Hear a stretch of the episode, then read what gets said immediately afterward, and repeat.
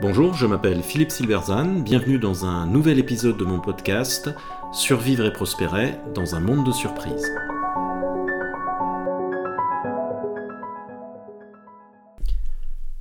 Intérêt individuel, capitalisme et ordre social, la contribution pionnière de Voltaire. Une des croyances les plus répandues en économie est que le capitalisme est un produit spécifiquement anglo-saxon, qui correspond donc mal à notre culture. Or, rien n'est plus faux. Dès 1734, Voltaire, père fondateur de la figure de l'intellectuel français engagé, se réfugie en Angleterre à la suite d'une mésaventure. Il y observe la naissance du capitalisme. Si les lettres qu'il publie à cette occasion couvrent nombre de sujets, l'un en particulier a trait à sa prise de conscience de la très grande importance du marché, très au-delà de sa seule dimension économique.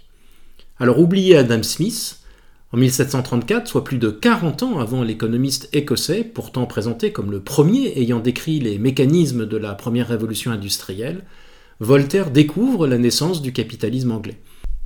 Il en décrit les mécanismes, mais surtout, il en comprend les implications, et ce qu'il voit le fascine et le réjouit. Voltaire n'oppose pas, comme c'est courant à son époque, le bon et le mauvais commerce, la vente de biens et la spéculation, le commerce qui serait acceptable et la finance qui serait immorale parce qu'on y fait de l'argent à partir d'argent. Il observe de près la révolution financière qui se produit sous ses yeux en Angleterre et comprend comment les nouveaux instruments financiers permettent la puissance anglaise et l'essor de son commerce et de son industrie. Ce faisant, il montre que l'idée, encore vivace aujourd'hui, d'une distinction entre une économie dite réelle et une économie dite financière n'a pas vraiment de sens, que la seconde ne peut exister sans la première et qu'elles forment un tout inséparable, que si la financiarisation de l'économie il y a, eh bien celle-ci existe dès l'origine même de l'échange, et que dès lors qu'on accepte la moralité de la première, ce que nombre de penseurs finissent progressivement et avec réticence par faire à cette époque, on doit accepter la moralité de la seconde. Voltaire, lui, embrasse les deux. La description minutieuse qu'il fait de la bourse de Londres n'est pas seulement une défense du capitalisme en général, c'est une apologie du capitalisme financier dans sa version la plus spéculative. Il s'y adonnera d'ailleurs lui-même sans vergogne. Voltaire y défend en cela ce qui répugnait à la plupart des moralistes de son époque. En s'intéressant à l'échange plutôt qu'à la production, Voltaire rompt également avec son temps. Il n'a aucune gêne à se focaliser non pas sur l'entrepreneur lui-même, sur l'artisan ou le marchand qui travaille dur, mais sur ceux qui échangent des titres sur le marché, dont il observe d'ailleurs qu'ils travaillent dur également. Leur dynamisme, leur liberté, mais aussi leur tolérance pour la diversité religieuse et philosophique, parce que seul le profit compte, le fascine, comme le fascine le fait que pour eux, le seul véritable péché est de faire faillite. Observant la bourse anglaise, où commercent des gens d'origine et de religion différentes, Voltaire conclut que la recherche de l'intérêt personnel est plus à même de promouvoir la paix sociale que l'engagement idéologique ou religieux qui rendent les hommes dangereux. On y retrouve l'idée du doux commerce qui, selon Montesquieu, adoucit et polit les mœurs barbares. Voltaire observe d'ailleurs qu'alors que la richesse avait traditionnellement été attachée à la terre, la noblesse anglaise de l'époque ne s'intéressait pas au marché. Ce dernier offrait donc une opportunité pour tous les exclus du système. D'ailleurs, Voltaire loue le marché non pas parce que celui-ci rend la société plus riche, il ne s'intéresse pas vraiment à l'économie, mais parce que la poursuite de l'intérêt individuel lui semble un bon substitut à la poursuite d'autres buts, et en particulier le prosélytisme religieux. Autrement dit, pour lui, le mécanisme de marché permet le pluralisme et le vivre ensemble malgré les différences. En termes actuels, il dirait sans doute que le marché est inclusif.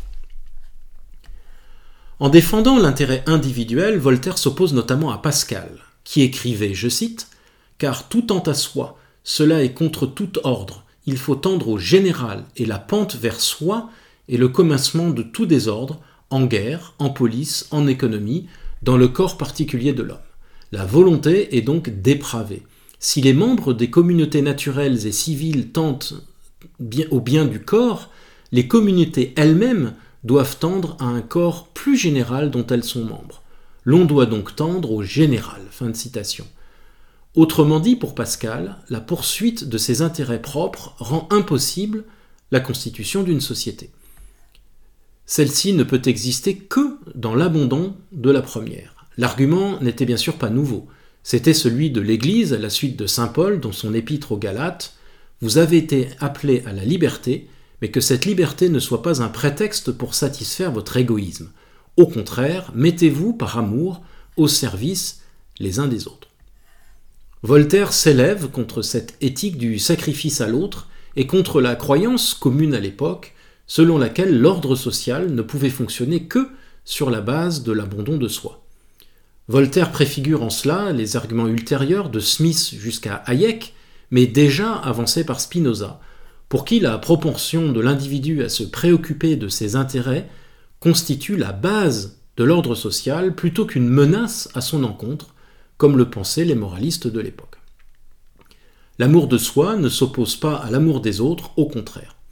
D'ailleurs, les travaux contemporains du sociologue Seymour Martin Lipset aux États-Unis suggèrent une relation positive entre des valeurs individuelles et l'importance accordée à des activités charitables. En d'autres termes, les gens les plus individualistes sont aussi ceux qui ont le plus tendance à agir pour aider les autres. Cette observation contre-intuitive illustre l'intuition fondamentale de Voltaire, et à sa suite celle des Lumières, selon laquelle le marché, l'activisme civique et les libertés civiles et politiques sont intimement connectés.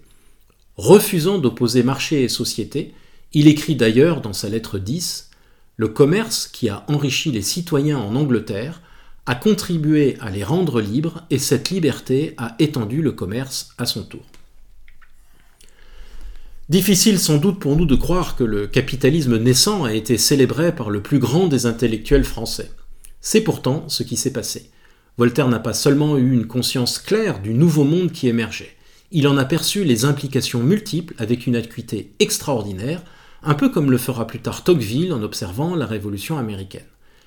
Mais surtout, il a reconnu l'immense implication morale et politique de l'émergence du marché, qu'il voyait comme une force de bien commun. En cela, il est bien différent de nombre d'intellectuels venus à sa suite qui, sans souvent en avoir conscience, sont revenus aux condamnations morales de la pensée médiévale sur le vice intrinsèque du commerce. Pour le plus grand malheur de notre pays, ce sont toutefois eux qui ont réussi à imposer leur modèle mental. Mais dès 1734, Voltaire avait tout compris. C'est nous qui n'avons rien appris.